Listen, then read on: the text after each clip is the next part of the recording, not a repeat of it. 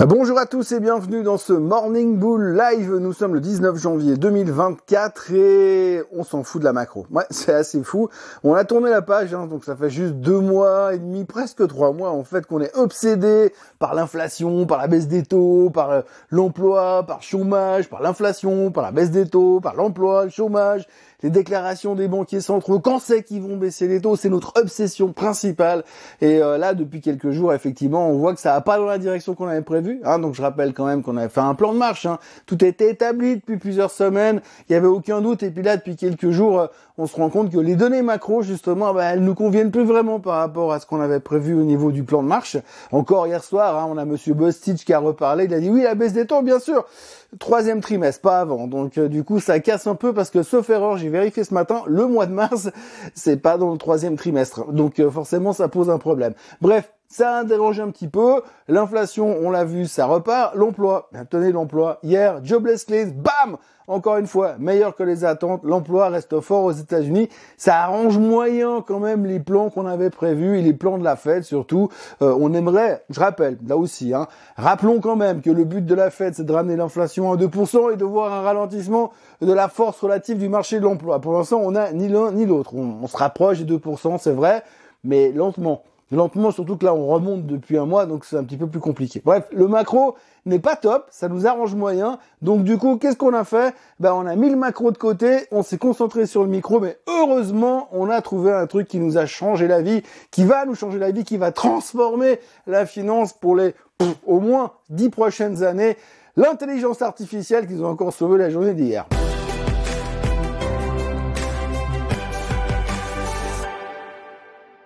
Voilà, c'était une longue introduction, donc euh, très bon week-end. N'oubliez pas, de vous abonner. On se revoit lundi matin. Non, je déconne, mais enfin tout ça pour dire qu'effectivement, euh, j'ai un petit peu dit beaucoup de choses sur la macro. Tout est dit de ce côté-là. Passons à la suite. Qu'est-ce qui s'est passé finalement? Comment ça se fait que hier, avec des données consécutive mauvaise sur la macroéconomie qui laisse supposer que la baisse des taux n'aura pas lieu au mois de mars, euh, qui pourrait justifier quand même quelques prises de profit puisqu'on est quand même monté jusque-là sur la base du fait qu'on aura une baisse des taux au mois de mars, eh bien non, tout d'un coup, on a réussi quand même à monter. Quand même à monter, alors déjà il y a deux choses, c'est que la première chose on se dit, il y a quand même beaucoup de négativisme dans le marché. Le moi le premier, moi je suis morning bull, et puis j'arrête pas de dire oui mais c'est trop cher, c'est trop, c'est monté trop vite, blablabla. Bla, bla. Donc je suis négatif. Donc si moi je suis négatif, il y a quand même d'autres personnes qui doivent être négatives quelque part dans le marché. Et pourtant, on est là à 4800 sur le S&P 500 et bam, bam, bam, on n'arrive pas à casser. Mais dès que ça baisse, allez, on baisse d'un demi pour cent, 1%, et puis là, ouh, attention, vite, faut racheter. Faut racheter, les gens reviennent massivement, donc c'est assez spectaculaire, cette capacité de venir acheter sur faiblesse. Petit encart sur le concept de l'achat sur faiblesse. Hein. On dit toujours, quand le marché il a beaucoup vendu, bah, c'est l'occasion d'aller euh, profiter des soldes, racheter des trucs à bon marché et acheter sur faiblesse. 1% n'est pas une faiblesse. Néanmoins, pour l'instant, on a transformé un petit peu les choses.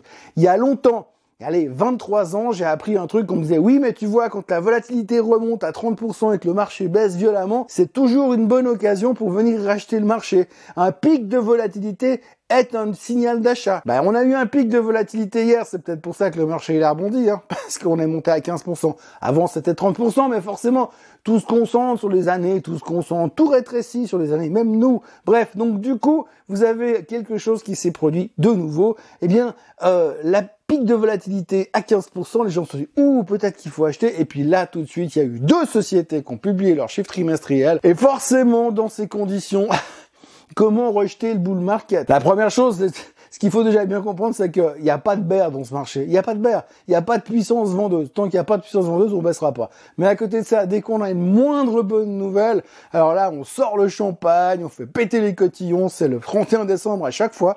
Et donc là, en l'occurrence, hier, il y avait deux boîtes. Richemont et TSMC. Alors commençons par euh, la Suisse, enfin parce que Richemont est traité en Suisse, c'est aussi un peu sud-africain, mais euh, commençons par Richemont. Donc euh, Richemont hier a publié des chiffres meilleurs que les attentes. Ça commence bien, ça commence bien, saison des résultats qui débute. Le luxe, en plus, le luxe, on s'est dit, la luxe, les mecs, ils vendent plus rien. En Chine, c'est terminé. De toute façon, la Chine, c'est terminé. Ils sont retournés à l'âge de pierre. Ils vont continuer à faire du kung-fu et manger du riz. Il n'y a plus rien d'autre. C'est fini. L'industrie chinoise, c'est terminé. La tech chinoise, c'est terminé. Les gadgets chinois, c'est terminé. Les usines chinoises, c'est terminé. Il n'y a plus rien en Chine, c'est fini, donc ça va à zéro, hein, c'est clair. C'est ce que tout le monde attend d'ailleurs.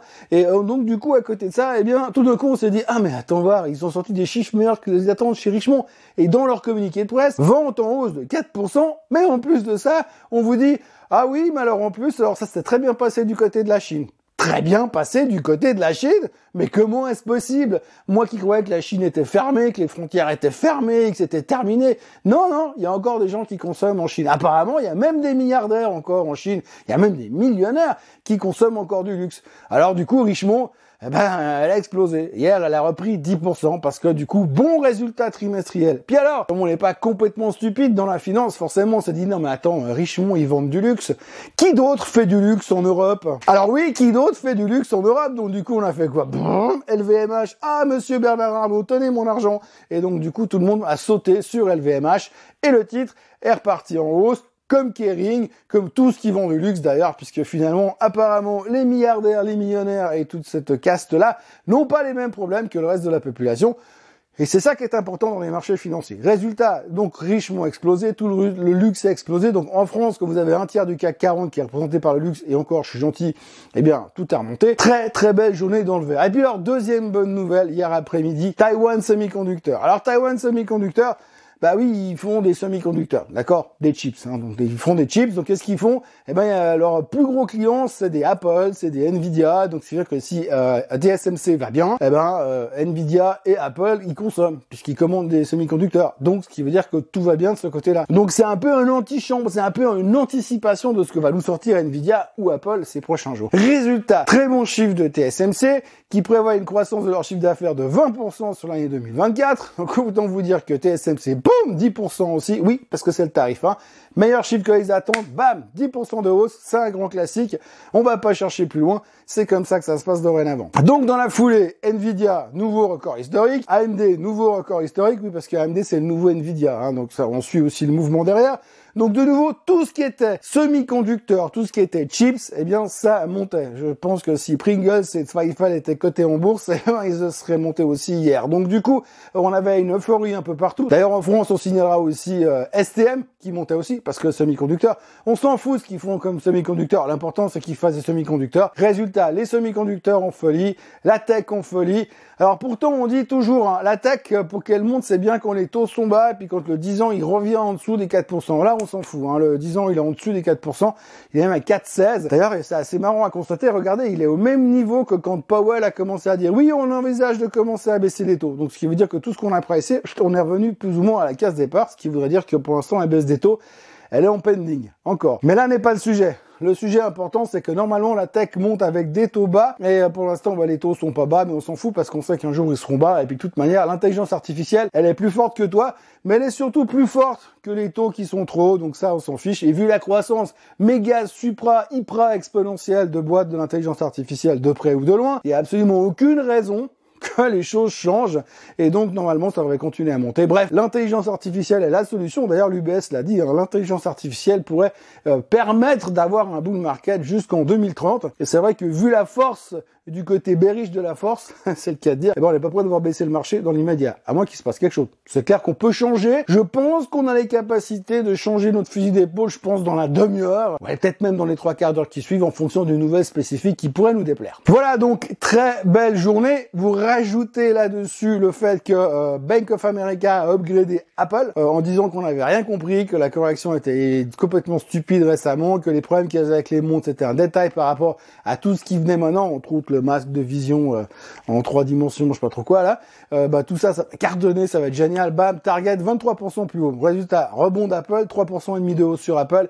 Forcément, quand Apple remonte de 3,5%, ça soutient le marché. Et puis quand vous regardez les graphiques, bon, on est nouveau au plus haut pas au plus haut tous les temps sur le S&P, mais on est nouveau sur cette foutue résistance de 4800 points qu'on n'arrive toujours pas à casser. Alors, est-ce aujourd'hui? Ça paraît peu probable parce que vu la masse de chiffres économiques qu'on a aujourd'hui, c'est pas ce qui devrait nous changer la vie. Oui, il y a le PPI ensuite, je pense pas que c'est ça qui va pousser le S&P 500 à 5000 ce soir. Euh, il y aura le, Michigan Consumer Confidence qui veut strictement rien dire, ça devrait pas changer grand-chose non plus. Madame Lagarde qui parlera de toute façon, à moins qu'elle nous dise qu'elle baissera pas les taux avant 2054. Je suis pas sûr que le marché réagisse parce qu'on a vu hier, malgré les déclarations de nouveau des banquiers centraux, malgré la macro, le marché se fout totalement, pour l'instant, du fait qu'a priori, la date de la première baisse des taux, bah, elle se repousse gentiment. Donc ça, c'est pas un souci. Et puis, bah, du coup, le reste, eh bien, on se contente d'observer ce qui se passe. Le pétrole remonte gentiment. On a 74 dollars sur le WTI, mais pour l'instant, on n'en fait pas cas. On n'en fait pas cas parce que ça n'a évidemment pas d'influence sur l'inflation. On le sait. Il y a toujours des tensions dans la mer Rouge qui commencent à faire du mal. On, on lisait un article ce matin dans les, dans les médias comme quoi ça posait pas mal de problèmes au niveau du trade sur le café, euh, parce que tous ces problèmes de transport, de coûts de transport, bah, ça se répercute et ça commence à poser des soucis aussi. Les Américains continuent de tirer sur les outils, il n'y a pas de problème. Il y avait un sondage aussi qui a été fait apparemment hier à Davos avec les euh, meilleurs euh, top exécutifs américains qui sont venus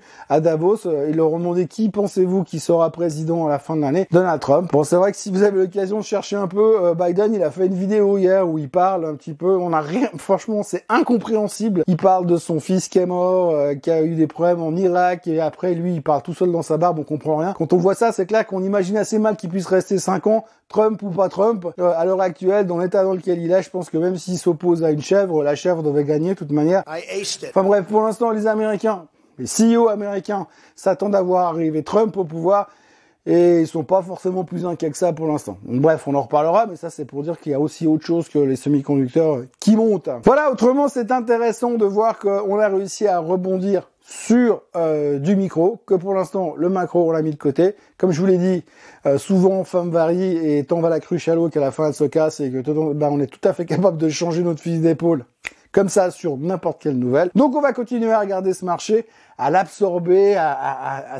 à, l'apprécier tel qu'il est parce qu'il est quand même fabuleux. En tout cas moi j'ai beaucoup de plaisir à le commenter tous les matins. C'est un plaisir, clairement, sans cesse renouvelé. Bref, tout ça pour vous dire, n'oubliez pas de vous abonner à la chaîne Suisse Côte français, n'oubliez pas de liker cette vidéo, n'oubliez pas de revenir ce week-end. Je sais pas quand c'est que je vous sortirai le Swiss Bliss, mais euh, il y aura des trucs à dire. Bon, il y a déjà des trucs qui ont été dit, hein, puisqu'on a eu Mayer Burger qui s'est fait démonter et Richmond qui explose. Bon, on a déjà fait une partie du Swiss Bliss. Swiss Bliss demain ou dimanche, on verra en fonction euh, de la Euh, moi, je vous souhaite une excellente journée, comme d'habitude, un très bon week-end pour ceux qui n'aiment pas le Swiss Bliss ou qui ne regardent pas le Swiss Bliss. Et eh ben, pour le reste, ben, je vous retrouve lundi matin pour un nouveau Morning Bull Live. Profitez bien, reposez-vous. Moi, je vais reconstruire ma voix parce qu'à ce rythme-là, je pense que lundi, je vous fais une version mi-mai du Morning Bull. Ça va être long, hein. ça va être très très long. Allez, bonne journée, bon week-end. Bye bye